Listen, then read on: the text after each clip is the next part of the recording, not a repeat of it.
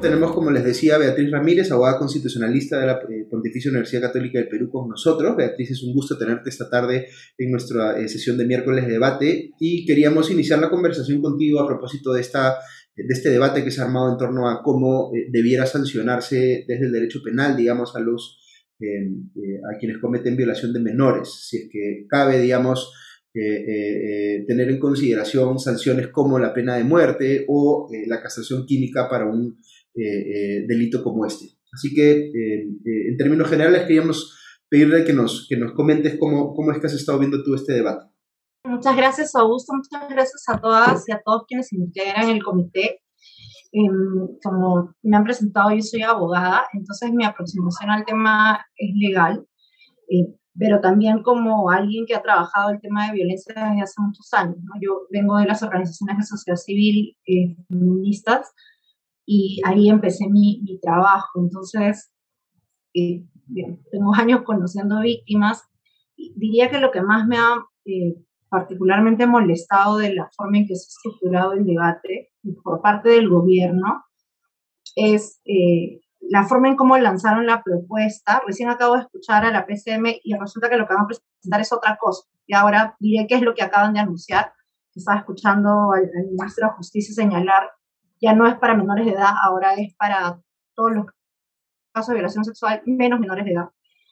Entonces, es completamente otra cosa de la que, la que dijeron, ¿no? Entonces, creo que es esa forma de lanzarte al ruedo y y echar como, se nos ocurre esto y eso es lo que vamos a hacer así, es de una irresponsabilidad tremenda cuando tú ejerces el poder, ¿no?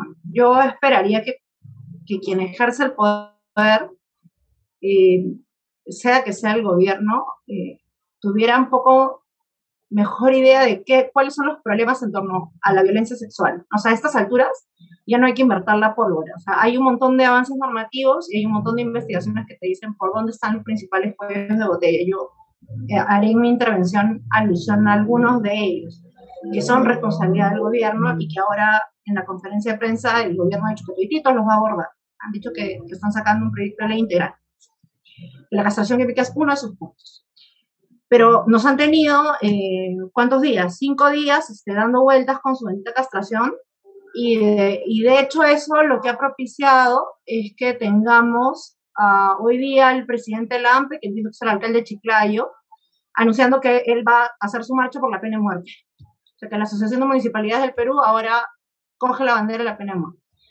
Entonces, ese tipo de, abordajes, eh, no el que ahora al parecer va a tomar el Ejecutivo, que como menciono al parecer es otra cosa, ese tipo de forma de enfrentar las cosas es de una irresponsabilidad tremenda y creo que es un poco más de lo que hemos estado viendo en otros ámbitos de la política pública en estos días. ¿no? Y creo que eso, eh, en general todo nos indigna, pero ya cuando llega un tema así como harto sensible, como meterte con los derechos de las víctimas de, la infancia, en donde uno esperaría ya pues un poquito más de empatía y seriedad, eh, ya es como que ya el colmo del oportunismo, ¿no?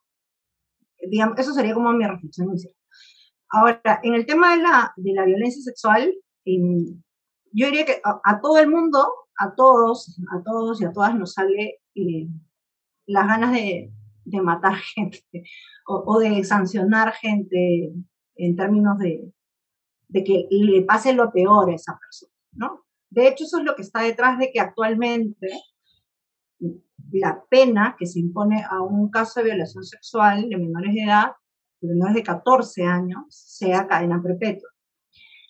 Durante mucho tiempo la pena era solamente para menores de 10 años, es decir, la niña o el niño tenía que tener menos de 10 años y se imponía cadena perpetua. Desde el 2018 ya no es 10 años, sino 14 años. Abajo de los 14 años es cadena perpetua.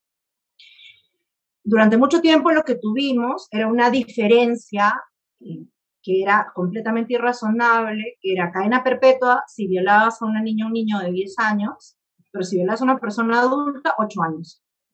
Entonces, no, estoy diciendo que los niños y las niñas no importen, pero frente al fenómeno de la violencia, la disparidad de las penas era realmente irracional.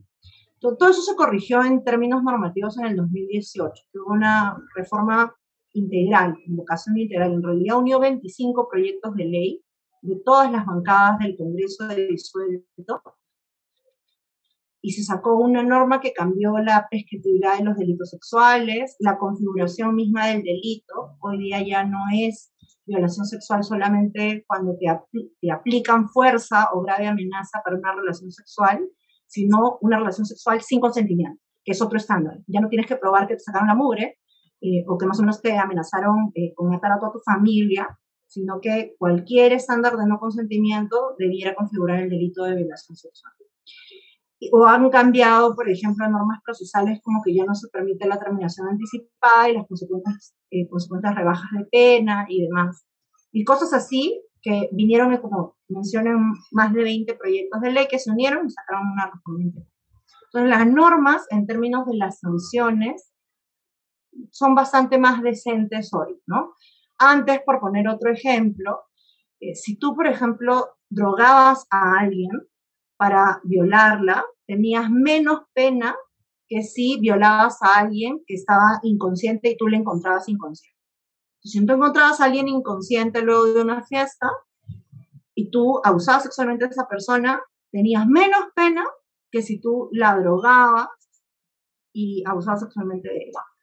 Ese tipo de cosas que son así, pero como obvias, ya se corrigieron ya en el 2018 con, esta reforma integral. Entonces, en términos de normas de sanción, uno puede estar a favor o en contra de los montos punitivos, pero podría decir que hoy día están ya por lo menos parejos.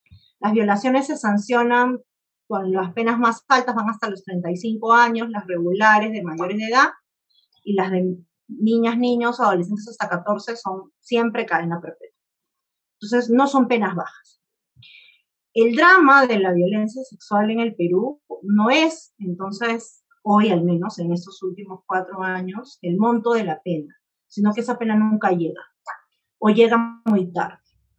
El problema está en, muchas otras cosas, obviamente en que se produzcan los casos, ¿no? Pero ya una vez que se ha producido un acto de violencia, la pena requiere un procedimiento judicial. Nosotros no tenemos, sería un punto, policía especializada para estos casos. No tenemos, tenemos fiscalías especializadas en algunos lugares del país, no en todos, en ocho lugares del país. Tenemos juzgados especializados en ocho lugares del país, pero no tenemos policía especializada en ningún lugar del país, porque nunca se ha iniciado el proceso de reforma policial conforme a la ley lo manda, y la ley lo manda desde hace años. Eso nunca, nunca se ha empezado, ningún gobierno lo ha hecho. la ley está.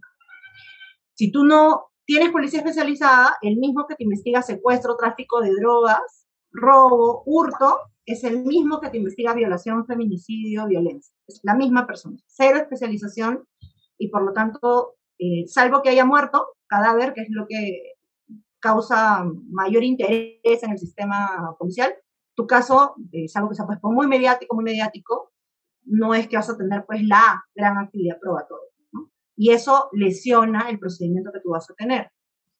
Otra cosa tiene que ver con el tiempo de los procesos. una desgracia es que no tengas policía especializada, pero además las reglas procesales son una desgracia. ¿Por qué? Casos como el de esta niña, la niña de en Chiclayo, son casos en los que a todas y a todos eh, nos queda más o menos claro, parece que el sistema de justicia también de lo que ha filtrado la, a la prensa, que tienes casi todas las pruebas que necesitas. Al pata lo localizaron por videos, o sea, lo tienen en videos, obviamente no del acto de la violación sexual, ¿no? pero videos de cuando él capta a la niña. Con el testimonio de él es que han logrado ubicar a la niña, entonces sabes que efectivamente él estuvo involucrado en el secuestro de ella y hay evidencia además física, que no es obligatoria, pero en el caso de la niña hay evidencia física de una afectación. Entonces tienes todo lo que necesitas. ¿Qué pasa con casos, que no son todos, pero casos en los que ya tienes toda tu prueba completa? Se supone que para esos casos existe una cosa que nosotros los abogados, los abogados le llamamos proceso inmediato, que son estos juicios rápidos que a la mayoría le deben sonar los de flagrancia, o sea, cuando chapan a alguien con las manos en la masa y tienes todo absolutamente claro, haces un proceso judicial que no dura en teoría más de un mes, En la práctica dura una semana, ya, pero la, en la, en la realidad, mejor dicho, la norma dura una semana, pero en la práctica nunca se hace. Ah, pero por lo menos es un mes en el que impones una condena. ¿Quiénes, por ejemplo, se procesan por proceso inmediato? Los señores que hicieron disturbios el 5 de abril y se robaron las cosas del Poder Judicial. Ese día, esos señores ya están condenados por proceso inmediato, lo cual está muy bien. Eh, pero el gran drama es que el proceso inmediato, ninguna norma te prohíbe que se aplique para casos graves. Ninguna norma. Ningún criterio jurisdiccional tampoco te prohíbe eso. Ninguno, ninguno. Pero en la práctica no se hace. Porque la lógica es, si tú vas a aplicar una pena muy grave, tienes que darle al justiciable, o sea, a la persona investigada, tienes que darle las mayores garantías. Y las mayores garantías es un proceso regular que dura dos años como mínimo.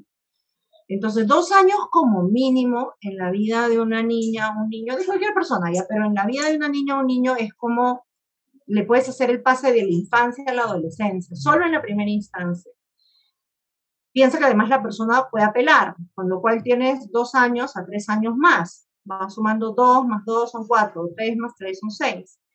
Y una cosa que es usual en el Perú es que en la primera instancia se resuelve mal. Y en la segunda instancia, entonces, tienes que revertir los errores que hay en la primera instancia. Pero acá en el Perú, otra falla procesal, nosotros tenemos una cosa que se llama la prohibición de la condena y el absuelto. ¿Qué significa eso?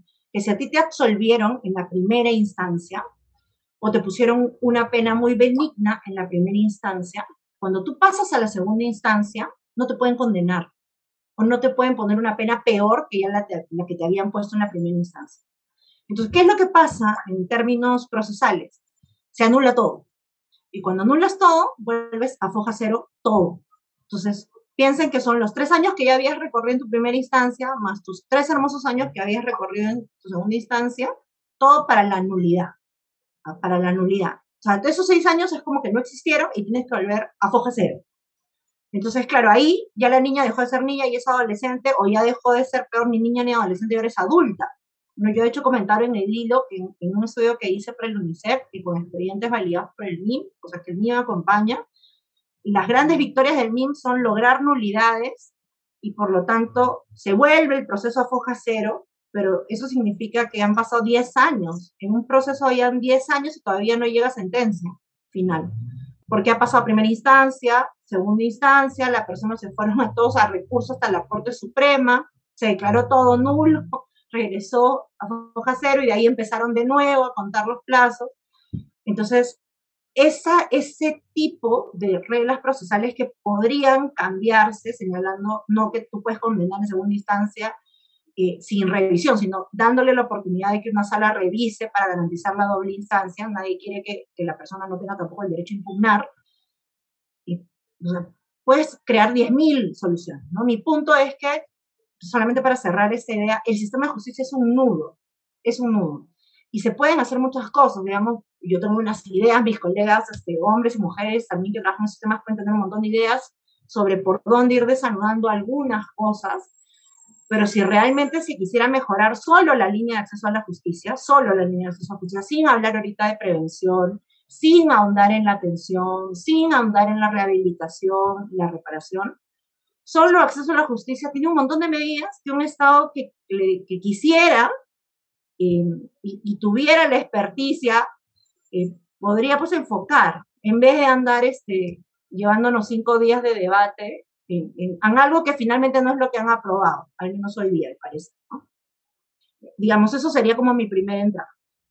Súper interesante, Beatriz. Em, si, si, fuéramos a ponerlo de manera bien sencilla, eh, lo que estás diciendo básicamente es que nuestro sistema de justicia no tiene la capacidad de procesar y sancionar este delito que es tan grave, ¿no es cierto?, en plazos que sean razonables, ¿no es cierto? Entonces, cuando, cuando se discute el tema de la pena, claro, uno puede tener una impresión sobre la severidad con la que se tendría que condenar un delito de este tipo. Pero más allá de la discusión que pueda haber sobre la, pena, ¿no es cierto? Si todo esto otro no funciona, es lo mismo que nada, ¿no es cierto?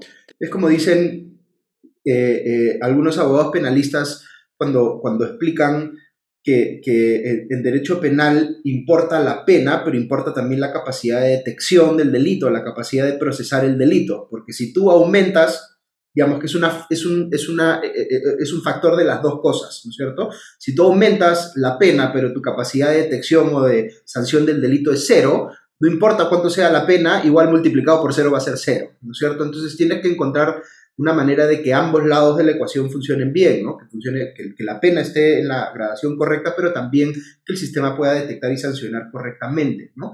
Y aquí normalmente, como pasa, vamos muy rápido a discutir el tema de la, de la sanción y no entramos a esta otra parte, porque es más, eh, hasta cierto punto es entendible, porque es más difícil de entender, no todo el mundo tiene conocimiento especializado en temas legales, etcétera, etcétera. ¿no? Pero también hay otro ángulo de esta discusión que mucha gente ha tratado eh, en la discusión de las redes sociales, por ejemplo, que es qué se puede hacer y qué no se puede hacer respecto de estos delitos. Por ejemplo, eh, sobre la eh, posibilidad de ampliar la pena de muerte al delito de violación de, menores. Entiendo que hay ahí una, digamos, un obstáculo legal para poder tomar ese camino que aparentemente algunos congresistas no están considerando, pero no se puede así como así, digamos, aplicar pena de muerte a un delito que hoy no está regulado como tal, digamos, en la Constitución. Eh, eh, eh, si, si, pudieras, Beatriz, explicarnos esto un poquito, creo que sería bien útil también. Vale, sobre el tema de la pena, efectivamente, solamente para, para terminar de cerrar lo que comentabas, efectivamente el problema es que las penas no llegan pues, por arte de magia, ¿no? O sea, alguien tiene que imponer la pena. Y si alguna disuasión puede tener la pena, es que realmente llegue a imponerse. Pero si tú sabes que los procesos tardan la vida o que peor aún, muchos casos, como pasa en violencia sexual, se van al archivo y declaran absolución. O sea, no todo, mientras más niña eres, hay más, más opciones de que sancionen, ¿no? Pero claro, en muchísimo tiempo. Pero hay también un porcentaje que se van a absolución o que se archivan, nunca llegan a juicio. Entonces, mientras eso siga pasando, ninguna pena que pongas, ah, si fuera la pena de muerte, que no puede ser por las razones que explicaré, o sea, podrías poner la pena que te dé la gana y la gente seguiría pancha porque no, nunca le va a pasar nada. La capacidad del sistema de imponerla eh, es irreal, ¿no? Sobre el tema de la pena de muerte, eh, yo creo que ahí hay que tener en cuenta en qué momento el Perú decidió abrirse a esto que nosotros le llamamos eh, el mundo internacional de los derechos humanos. Y fue al momento de que regresamos a democracia luego de la dictadura militar. A la gente cree que esto es un tema así como que, ay, que reciente, cuando cayó Fujimori. Eh, no, en realidad nosotros ratificamos el que se llama el Pacto de San José, eh, terminando el gobierno militar en el 78 para que entre a regir con la Carta del 79. Entonces, no es ahorita, en realidad son este, más de 40 años. Y en ese momento, cuando nosotros decidimos este, suscribir ese tratado, el tratado lo que te dice es, con la pena de muerte tú siempre tienes que ir hacia atrás, nunca tienes que ir hacia adelante. Es decir, puedes mantener el mismo régimen que tenías cuando ratificaste el tratado si deseas, pero lo que no puedes hacer es ir hacia adelante, o sea, incorporar nuevos supuestos para aplicarla y lo que se te recomienda hacer es más bien disminuirlo, o proscribirla o abolirla, o quitar los supuestos que ya tuvieras previsto. Entonces, en el momento en el que nosotros lo incorporamos, el único delito que estaba previsto era el delito de traición a la patria. Pero cuando fuimos a la Constitución del 93, en la Constitución del 93, los constituyentes se pusieron creativos. En ese momento, el delito que estaba de moda no era violación sexual. ¿Cuál creen que era el delito que estaba de moda por el que la gente quería matar gente? Y de hecho se puso, se aumentó, se le puso pena de muerte. ¿Cuál creen? Terrorismo. Tal cual, terrorismo. Entonces se puso terrorismo. Y claro, el constituyente lo puso y ahí está bien pues hasta el día de hoy dice terrorismo. Pero claro, no podemos aplicarlo pues porque obviamente el día que, lo, que, que se puso en discusión, el día que llegó un caso a la Corte Interamericana, la Corte Interamericana dijo, oye, por si acasito, esta incorporación que hiciste de terrorismo la hiciste en el 93 y es posterior a la ratificación del tratado. Entonces tú mismo estás incumpliendo lo que tú mismo dijiste. Tienes que ir siempre para atrás o mantener lo que ya tenías, no ir aumentando delitos. Entonces, lo, mismo, lo que quieren hacer ahorita es más o menos lo que pasó cuando el delito de terrorismo era el delito que estaba de moda, ¿no? que era lo que pasaba en, por la coyuntura social que vivíamos en 1993. Entonces, Puedes pensar en cualquier delito, corrupción de funcionarios, no sé, ahora violación de niñas, niños, adolescentes. La lógica es la misma. La pena de muerte en el Perú solamente se aplica en el 21 delito que estaba vigente cuando, cuando ratificamos el tratado, que es traición a la patria, ¿no? que es un delito que se ha ido además restringiendo, restringiendo, restringiendo, restringiendo. Entonces, eh, es inviable jurídicamente hacerlo, salvo que nos querramos volver como aquellos países que denuncian pues este, el tratado, ¿no? que no son precisamente los países democráticos de la región. Ahora, con el tema de, de la castración, hay ahí todo un debate, yo creo que ahí vas a encontrar dos posiciones, ¿no? Hay colegas que señalan, más en la línea de lo que ha dicho la Comisión Interamericana, que la castración química eh, es per se un trato cruel, inhumano o degradante. Si no tortura, un trato cruel, inhumano y degradante, ¿no? Creo, creo que por lo menos ahí eso es discutible, porque la forma en la que ha señalado ahorita el, el ejecutivo que la va a plantear es pena accesoria luego de que sales de cárcel, ¿no? Antes habían dicho que se le iban a aplicar a los violadores de niños. Después ahora se han dado cuenta pues que los violadores de niños nunca salen de la cárcel. Si es que entran, nunca salen de la cárcel porque tienen cadena perpetua. Entonces, y ahora lo que acaba de anunciar el ministro de Justicia en la conferencia es que no, ya no, ya no aplica a los violadores de niños. Ahora aplica a todos los violadores, o sea, lo que han dicho es, va a aplicar a todos los violadores como pena accesoria una vez que cumpliste tu condena. Entonces, por ejemplo, cumpliste tus 25 o 35 años en prisión, cuando sales, en tanto que en nuestra legislación, y eso sí está regulado hoy, no hay rehabilitación automática, el Estado se autorizaba a hacerte un seguimiento especial. No borra tus antecedentes como en otros delitos, que se borran tus antecedentes el día que tú sales del penal. En casos de violación sexual y otros delitos de violencia de género no se borran. Entonces, lo que están diciendo es que agarrándose de esa lógica, van a aplicar eh, o van a promover la aplicación como pena accesoria del de tratamiento de castración química. ¿no? Que ahí, estén, salvo que lo estén pensando, si me perdonas la interrupción, Beatriz, como una suerte de medida preventiva, ¿no? Como, como ahora se aplica la prisión preventiva a casos que todavía no están sentenciados, ¿no? Lo cual tendría una serie, una serie, de problemas, además, por, presumo, eh, violación de la presunción de inocencia, en fin, otras cosas más, ¿no? Claro, yo creo que en general el, debate, al menos desde mi óptica, eh, no es tanto, eh, si es tanto cruel, y no más degradante, creo que eso es debatible, obviamente, sino la efectividad. O sea, han anunciado que de acuerdo al presupuesto, eso lo ha dicho el, ministro en, en, la conferencia, es 2 millones de soles anuales los que a las cifras de hoy se gastarían con los presos que tenemos hoy, o sea, con los que hoy tenemos, ¿no? con la población carcelaria de hoy, si saliera, son dos millones los que anualmente gastaría el Estado peruano. Mi punto es un punto más este, utilitarista. Eh, yo no gastaría dos millones de soles en eso, porque la lógica de la violación sexual no es genital, este, no es, eh, en todo caso no es lívido, pues lo que está en juego, ¿no? Eh, yo implementaría sistemas de traqueamiento, en todo caso, más efectivos respecto de personas que han cometido actos de violencia sexual más que este, andar invirtiendo presupuesto público en, invertir eh, en las inyecciones para bajar este testosterona, ¿no? Que, para mí es, es, el punto de siempre porque la efectividad de la castración química es además el asumir que la violación es un tema genital, eh, que es un tema de, testosterona cuando la violación sexual no es un tema testosterónico, no es un tema hormonal. ¿No? Creo que eso es como, y en todo caso, si trae algún beneficio, vale la pena gastar dos millones de soles para el beneficio mm, mínimo que alguien espera tener. Eh, Sin ninguna evidencia sólida te dice que eso, una política basada en evidencia, no, no debería llevar a usar presupuesto público eso. Pero eso es lo que han anunciado hoy día. Hoy día lo que han dicho es que la van a proponer para todos los delitos que no son de menores de edad, sino todos los violadores el día que salgan de prisión, que son todos los violadores que no son de menores de edad. Hay, hay, un punto bien importante que tú has hecho que de repente no todo el mundo conoce eh, bien eh, o no, no, conoce la explicación, digamos, pero tú dijiste que el, el, delito de violación sexual no necesariamente es un delito que tenga que ver con impulsos hormonales o, o, digamos, este, con eh, libido o, o, con cosas por el estilo, sino que tiene tiene otras explicaciones también, y entiendo que hay bastante investigación alrededor de esto, ¿no? Lo que yo entiendo que eh, eh, se suele decir es que el delito de violación sexual tiene que ver más con el poder que con la sexualidad. ¿Cómo, cómo, se explica esto, digamos, para quienes no, no han escuchado este tema antes?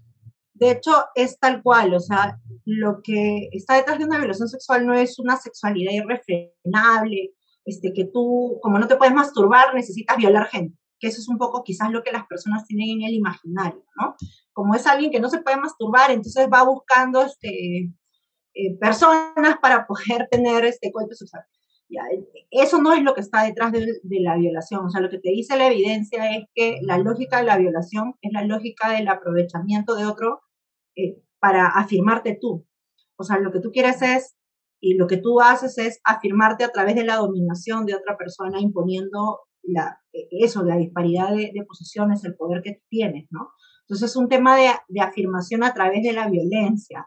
Y no, no tiene que ver con que precisamente sea un placer, un gozo, así como que, ay, qué emoción, este, qué, qué éxtasis me da esto, ¿no? Eh, no, es, no, es, no es precisamente eso. Entonces, claro, pensar que la disminución de la carga de la testosterona es lo que va a hacer que estas personas no vayan a atacar a otros y no vayan a cometer actos de violencia respecto de terceras personas, niñas, niños, adolescentes o cualquier otra persona en su entorno.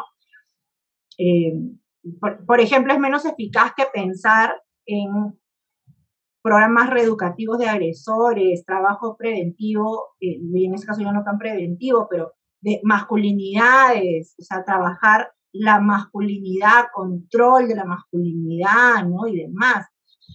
Eh, inclusive diagnósticos de salud mental cuando corresponde. No todo el mundo eh, tendrá problemas de salud mental en términos como más de enfermedad mental, pero seguro todos tenemos pues que trabajar nuestros propios hechos personales, este, nuestras propias cosas, nuestros no reconocimientos, nuestros miedos.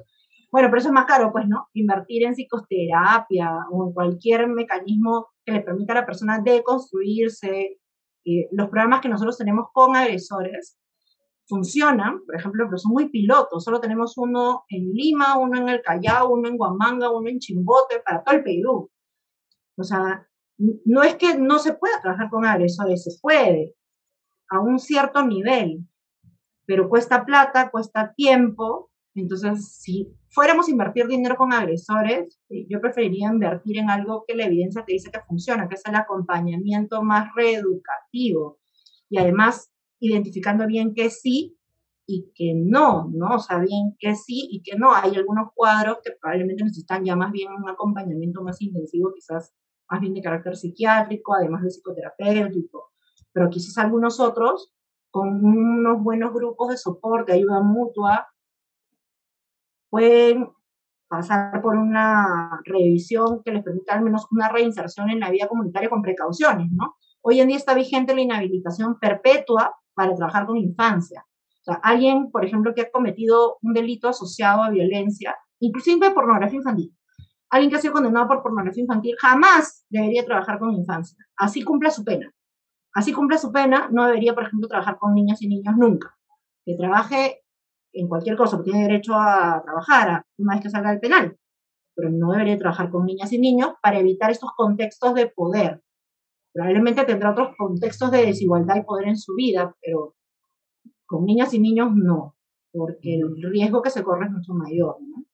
Sí, ahí hay otro dato que a mí me ha parecido eh, espeluznante, ¿no? Recuerdo que hace algún tiempo hubo esta discusión eh, por esta frase que empezó a circular en las redes sociales de, me parece que era algo así como Perú, país de violadores, ¿no es cierto? Y había gente que se sentía, digamos, eh, afectada por la frase porque les parecía que era una exageración o una generalización impropia, mientras que otra gente apuntaba que el problema es tan grande en el Perú que efectivamente vale la pena hacer esa generalización simplemente para transmitir el punto de lo grave que es el problema, ¿no? Em, creo que esta mañana o ayer eh, leí un artículo de, tu colega eh, Ana Neira eh, que decía que este es el segundo delito que explica, digamos, la mayor cantidad de, personas en las cárceles, ¿no? De, presos. El primero es... Después de los patrimoniales. Después de los patrimoniales. Entonces, no estamos hablando aquí de una conducta, digamos, eh, porque claro, cuando la gente piensa en los violadores de menores, piensa en alguna persona que tiene una condición de salud mental o algún tema irrefrenable, como tú decías, que, no se puede controlar, pero que es una suerte de porcentaje pequeño de la población, ¿no es cierto? Aquí estamos hablando de un problema sistémico que aparentemente tiene la sociedad peruana y que por tanto tiene una relación con el mundo penal, del derecho penal, pero también tiene una relación con un montón de otras cosas más, como por ejemplo si es que está habiendo una eh, educación integral en sexualidad correcta desde las edades en las que tendría que empezarse, eh, eh, si hay temas de, digamos, este, digamos, mal ejercicio de la maternidad o la paternidad, este, contextos de violencia en casa, en fin, un montón de otras cosas que son extra legales si se quiere o extra penales, pero que son aparentemente temas eh, consustanciales a esta discusión, ¿no? Eh, ¿Cómo te sientes tú, digamos, respecto del nivel de discusión que está habiendo o que ha habido tradicionalmente respecto de estas otras cuestiones que también parecen ser importantes? Ah, yo creo que en general, al menos yo distingo como dos niveles, ¿no? Ah, digamos, en, en, el caso de la población, eh, yo al menos no soy de las que a la población le pide como mayor elaboración. O sea, yo entiendo la bronca de las personas y sus ganas de salir con, sus palos y piedras este, a quemar gente. Créanme que le entiendo. Lo que a mí realmente me da cólera es la gente que está en el ejercicio del poder. Porque en teoría, la gente que está en el ejercicio del poder tiene una responsabilidad, gana un sueldo para ejercer el poder público. Entonces no está ahí de gratis. Entonces tiene la obligación de ejercerlo con una cierta responsabilidad técnica y política. Entonces, inclusive, digamos, para hacer eco del clamor, de la indignación de la ciudadanía, pero encauzándolo y llevándolo por donde hay que llevar. O sea, yo puedo entender que las personas este, salgan y marchen. Pasó con el caso de la niña eh, J, aquí en San Juan del Urigancho, en el 2018, que fue víctima de, de feminicidio. Aquí en San Juan del Urigancho hubieron un montón de movilizaciones masivas, la familia, todo, todo el barrio, el distrito, mucha gente en el país quería que maten al tipo.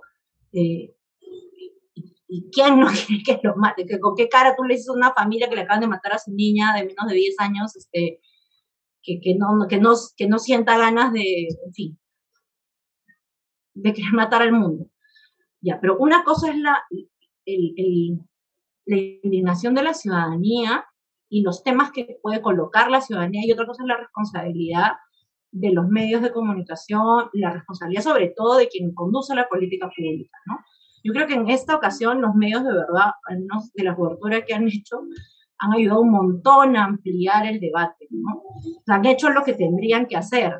Quien más bien no ha hecho su trabajo, este, me parece, es el, el gobierno, ¿no? Porque, como decía al inicio, entre que el Ejecutivo ha lanzado su idea hacia el aire y ahora tenemos a la Asociación de Municipalidades haciendo marchas, lo cual es como el Estado haciendo marchas. O sea, el Estado que tiene que gobernar, que tiene que ejecutar, el Estado hace marchas. O sea, las marchas las hace la ciudadanía para protestar. Es un medio de protesta legítimo. Pero ¿de cuándo acá el Estado hace marchas?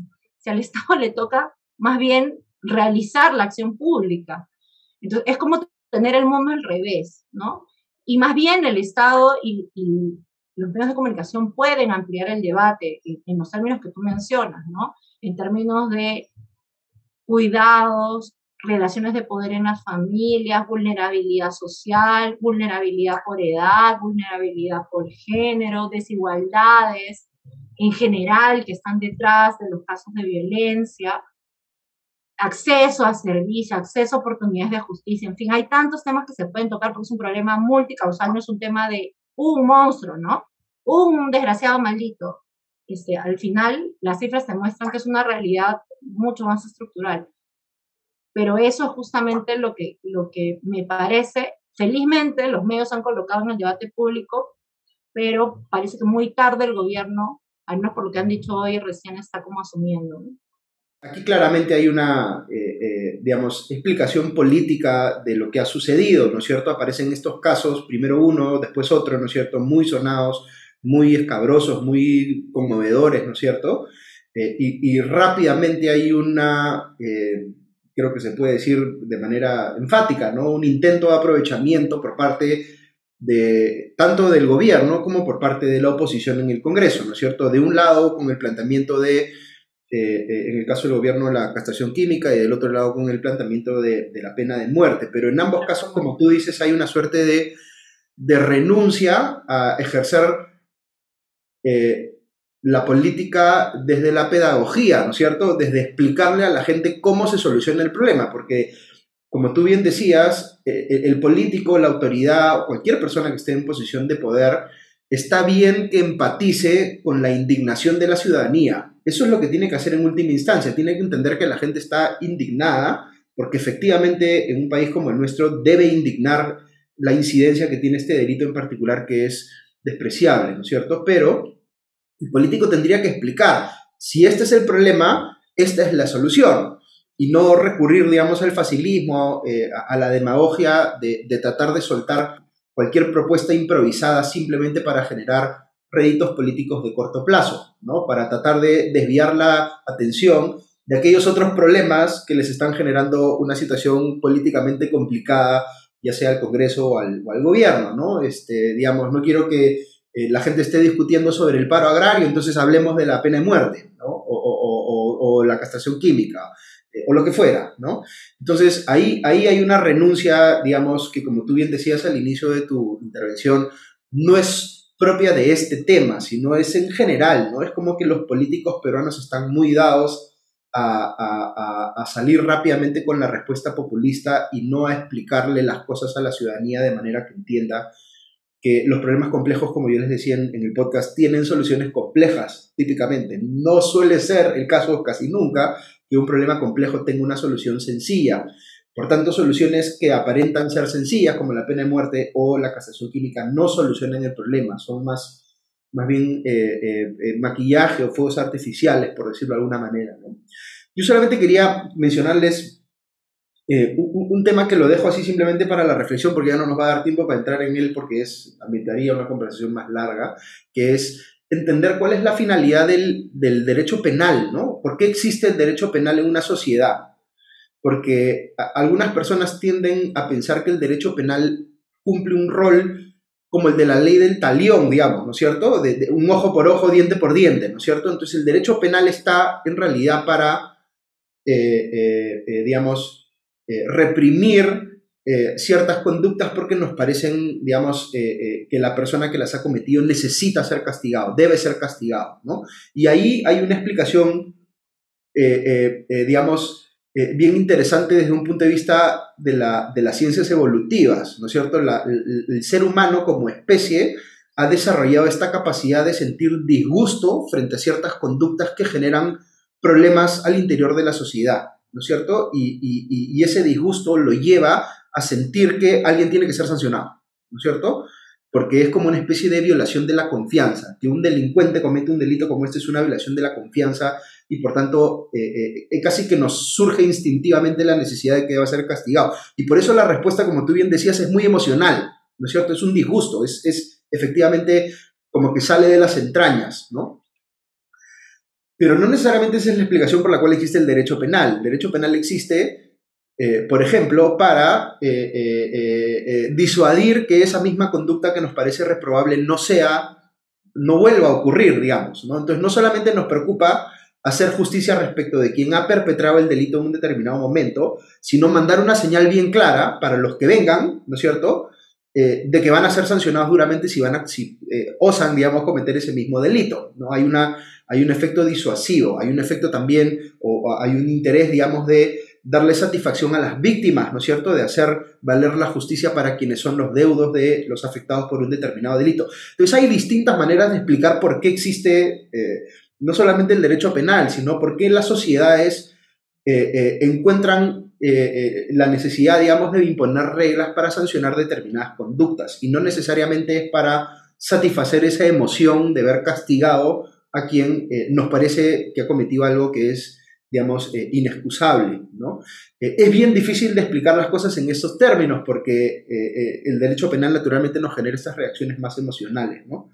Pero ahí es donde, como tú bien decías, los políticos tienen que tener un poquito más de cabeza fría y explicar las cosas y explicar por qué la política pública no debe ser emocional, sino tiene que ser principalmente racional, ¿no? Pero en fin, eh, ahí hay una discusión larga, como les, decía, que, eh, como les decía, que de repente vale la pena en algún momento retomar. Este, yo soy, por ejemplo, e, e, enemigo de la ley del talión, creo que hay que, eh, digamos, e, evitar tener, creo que en el Perú tenemos, em, digamos, un ánimo punitivo desbordado respecto de muchas cosas y que nos hace tolerar también reacciones que son eh, muy cuestionables, ¿no es cierto? Eh, sobre todo en el ámbito penal. Voy yo a agradecerle a Beatriz ya en, mi última intervención por habernos acompañado eh, esta tarde, noche y, habernos transmitido tanto conocimiento y, elementos para entender un poquito mejor esta discusión que estamos teniendo. Y la voy a dejar allá con la, con la última palabra que, para que nos, nos dé una intervención final este, y ya con eso cerramos. Adelante, Beatriz. Muchas gracias, muchas gracias a todas y a todos por, las reacciones, los comentarios. Voy a hacer algunos comentarios al hilo reaccionando un poco a, sus intervenciones. Empiezo por, por los últimos que tengo anotados. Esto que comentaba Florencia sobre la pena, no es la, la pena de, de muerte, sino la cadena perpetua. Y creo que lo que comentaba Florencia a propósito de algo que señalé en otro programa nos puede ayudar a entender los problemas de las penas en el Perú. O sea, más que el tipo de pena, que obviamente puede haber un gran debate, el problema de cómo se impone. Y como les decía, desde hace más de 10 años, en realidad, nosotros tenemos cadena perpetua para quienes violan menores eh, de edad de 10 años. O sea, si una niña o un niño es menor de 10 años, hace, no desde el 2018, sino hace más de una década, la pena es cadena perpetua. Recién, desde el 2018, es para menores de 14 años. Pero lo de cadena perpetua para menores de 10 años tiene mucho tiempo en el Perú.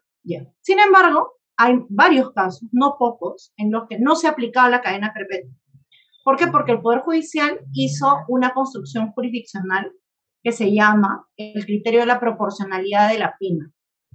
¿Quién lo inventó? y cómo saltó a la fama, porque de esto solo sabíamos las abogadas especialistas, pero cómo se enteró la población que existía.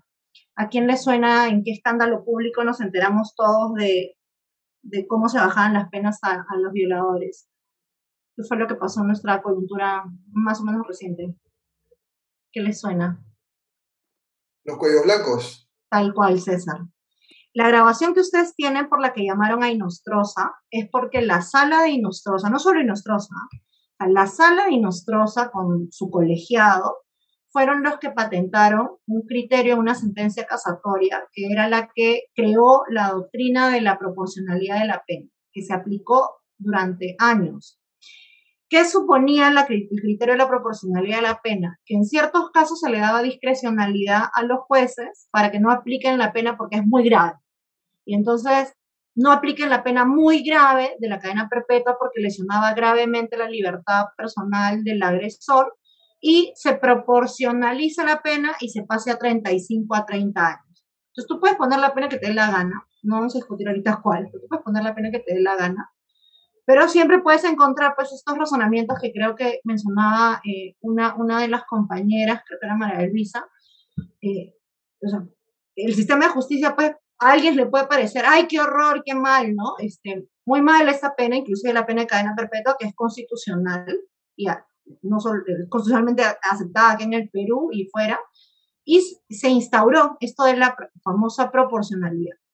Bueno, eso se dejó sin efecto, porque cuando, bueno, ya saben que luego de los cuellos blancos salió el presidente del Poder Judicial y entró, bueno, Prado, en el tiempo en que él estuvo, que creo que fueron como cuatro meses, llamó él un plenario casatorio para dejar sin efecto la anterior plenaria casatoria. Entonces, en diciembre del 2018 se sacó una plenaria casatoria que dejó sin efecto la proporcionalidad de la pena y que más bien decía que cuando toque aplicar cadena perpetua, le zampe su cadena perpetua. O sea, literalmente, más o menos, haz lo que te dice la ley. Si la ley dice cadena perpetua, ponle cadena perpetua. Entonces, eso es para que ustedes se, se, se, den cuenta que siempre hay eh, una eh, posibilidad de acción eh, jurisdiccional que no necesariamente es correcta. Ya todo el mundo ya le suena que lo que pasó en el caso de los cuellos blancos era que la proporción de la pena no era precisamente, ay, que me importan los derechos del, del justiciable, sino que había eh, casos de corrupción detrás enmascarados con esta argumentación constitucional, ¿no? Pero para que vean, pues, que de todo se juega, ¿no? Eh, detrás de estos criterios. Lo, lo, que yo diría después, reaccionando a, a, algunas de las intervenciones, es en qué deberíamos priorizar, digamos, hoy, y, y vamos a ver si el gobierno lo pone. Una cosa que deberíamos priorizar es el sistema de protección de la infancia. Pero el sistema de protección de la infancia supone que todo el mundo haga su parte. Por ejemplo, todos nosotros vivimos en una municipalidad, sea cual sea la municipalidad en la que vivimos. De acuerdo al sistema de normas que nosotros tenemos, eh, que lo tenemos desde reformados en la época de que PPK era presidente, en diciembre del 2017, la de MUNA es el sistema máximo territorial encargado de la eh, protección de niñas y niños adolescentes en tu jurisdicción. Cada municipalidad tiene que encargarse del seguimiento de aquellos casos de niñas y niños que tienen riesgo en su cuidado parental, lo que incluye casos de violencia, pero no solamente casos de violencia. Pregúntense ustedes cómo está la demuna en su jurisdicción. Pregúntense cuántas municipalidades realmente invierten presupuesto en tener una demuna con trabajadoras, trabajadores sociales, psicólogas, psicólogos, equipo legal y equipos de promotoras y promotores para hacer seguimiento a los casos de niñas y niños en algún nivel de riesgo, desde malos cuidados parentales que necesitan seguimiento hasta casos más graves de violencia que necesitan una supervisión. Nosotros no tenemos un sistema social gringo en el que es una autoridad central en la que va, sino que nuestro sistema es el gobierno local más cerca, porque como nuestro país es geográficamente diverso, el gobierno local es el que responde. Pero eso supone que el gobierno local tiene que implementar ese servicio. Pero ese servicio no existe, pues algunas municipalidades lo tienen, que son las menos, y en otras municipalidades la de Muna este, ni local tiene, o lo ejerce el de la oficina legal del, del municipio. Entonces, el sistema de protección, todo el mundo dice, ah, el Ministerio de la Mujer, ya, pero el Ministerio de la Mujer es irreal que una entidad que tiene sede en Lima Centro, en el Girón Camaná, va a llegar pues, a todas las partes del país. Para eso en un estado descentralizado necesitas presencia territorial. Y a eso necesita plata. ¿Qué se hizo durante unos años? ¿Ya? Se hizo durante unos años del gobierno de Humala, ni siquiera todos los años. Se hizo un programa de incentivos municipales. O sea, el MEF le daba plata a las municipalidades que cumplían ciertos criterios de implementación de su demuna. Si tú cumplías con implementar tu demuna y acreditabas un cierto estándar de cumplimiento de objetivos y resultados, tú recibías un presupuesto especial para continuar con la implementación. Ese es el, nosotros le llamamos el programa de incentivos. Eso permitió que más o menos el 80% de las municipalidades lograra tener para ese tiempo las demunas. Y se contrató personal, se contrató psicólogas, psicólogos, se mejoraron los indicadores de protección. Pero claro, se acabó el programa de incentivo municipal al año siguiente y nunca todo el mundo despidió al abogado, al trabajador social, chao psicólogo, adiós de MUNA. Entonces las demunas ya no están acreditadas, se cayó el servicio. Entonces, una decisión de política pública puede hacer que un servicio esté o desaparezca. Ahora depende del recurso propio municipal. Si la alcaldesa o el alcalde lo prioriza, existe. Si la alcaldesa o el alcalde no lo prioriza, no existe.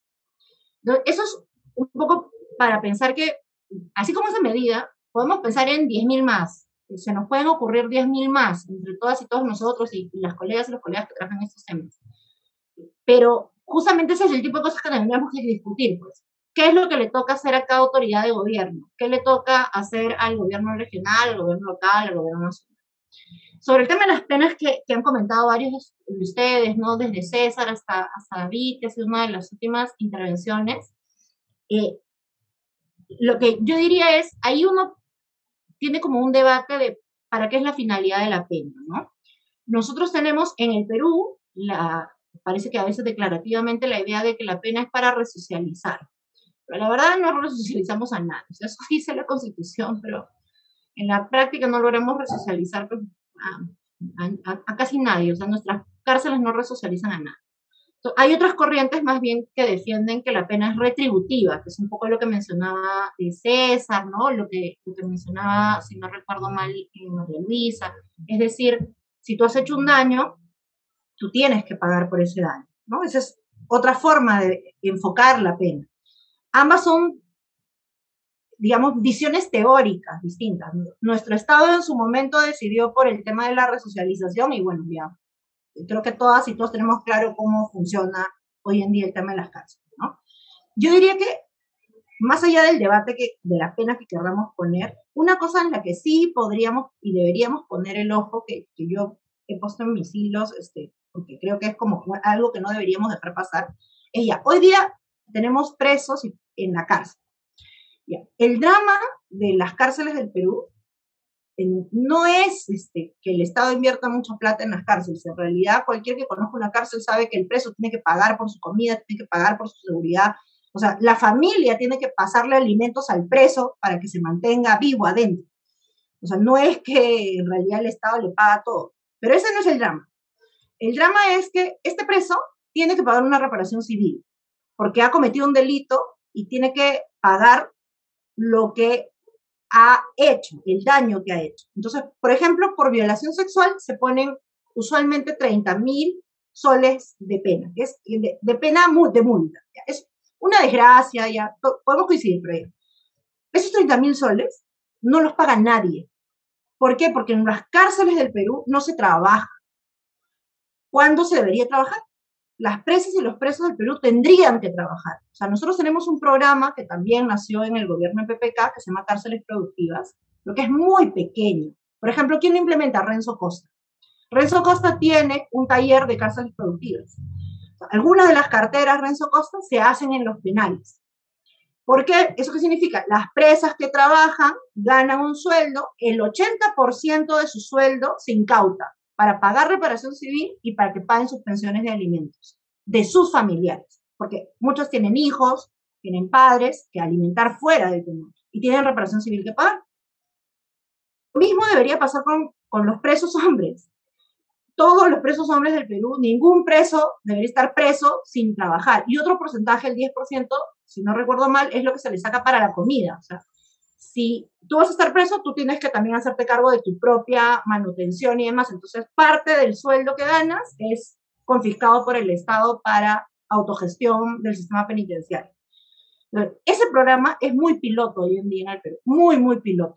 Son muy pocos los emprendimientos, empresas que han podido lograr firmar convenios con el INPE para poder lograr activar los llamados talleres productivos. Entonces es una desgracia porque las víctimas nunca cobran, o sea, obviamente la plata no te va a devolver la dignidad, pero la plata por lo menos te puede ayudar a pagar gastos, como terapias. La plata te puede ayudar a hacer cosas que te permitan tener un nivel de vida un poco más óptimo. Y además es una plata que es reparación, pues también es reparación, para eso también está el sistema de justicia, para reparar aunque sea monetariamente. Y eso no puede ser un saludo de bandera, y hoy día lo es. Entonces, si por lo menos tienes un sistema penitenciario que le permita a la gente siquiera cobrar la reparación civil, ya habríamos avanzado siquiera un montón, ¿no? Y una, última palabra, el Ejecutivo ha anunciado hoy día, no la verdad quiero saber qué es eso que están anunciando, un registro nacional de agresores sexuales. Yo la verdad cuando he escuchado al ministro he dicho, ¿qué es esto, ya? Porque como mencionó, eh, eh, si no recuerdo mal, fue la última compañera, eh, y se me dio su nombre, eh, nosotros tenemos en el Perú dos registros sin implementar. O sea, registros en la ley no nos faltan, tenemos dos. Dos que ninguno funciona.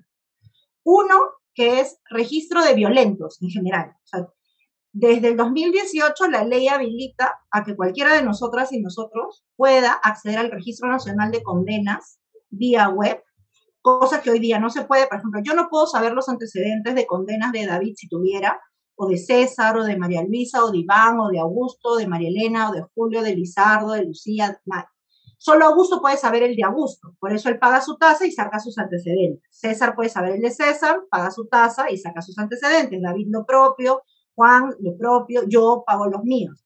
Pero yo no puedo saber el de ustedes y ustedes no pueden saber el mío. Los centros de trabajo por eso te piden que tú lleves tus antecedentes. Cuando uno postula un trabajo, te dicen, presente sus antecedentes. ¿Por qué? Porque tú tienes que pagar y tú llevas tu antecedente. Ya. La ley, ¿qué es lo que dice? Desde el 2018, o sea, estamos hablando cuatro años atrás. La ley dice que para casos de delitos de violencia, el Poder Judicial tiene que hacer público el acceso a personas condenadas por delitos de violación, feminicidio o lesiones, en, caso, en contextos de elecciones contra mujeres o integrantes del grupo familiar, o pornografía infantil, por ejemplo, otro tipo de delitos. A delitos que son especialmente graves. ¿Para qué? Para que cualquier persona sepa lo que mencionaba la última eh, intervención. Yo quiero saber, por ejemplo, el vigilante que está cuidando mi cuadra. ¿Tiene antecedentes? Entonces, una opción es que se los pida, pero mucha gente no tiene la posibilidad de pedirlo. Entonces, yo podría buscar en web si esa persona tiene antecedentes de condena.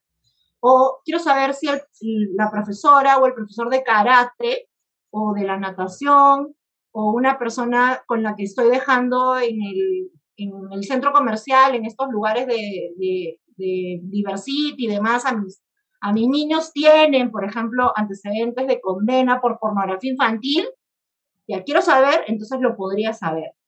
Por último, la información es poder. ¿no? Eso es un registro, no funciona. Entonces, no sé de dónde quieren crear un registro de agresores sexuales cuando en realidad solo bastaría con cumplir esa norma y ya tendríamos información de personas condenadas.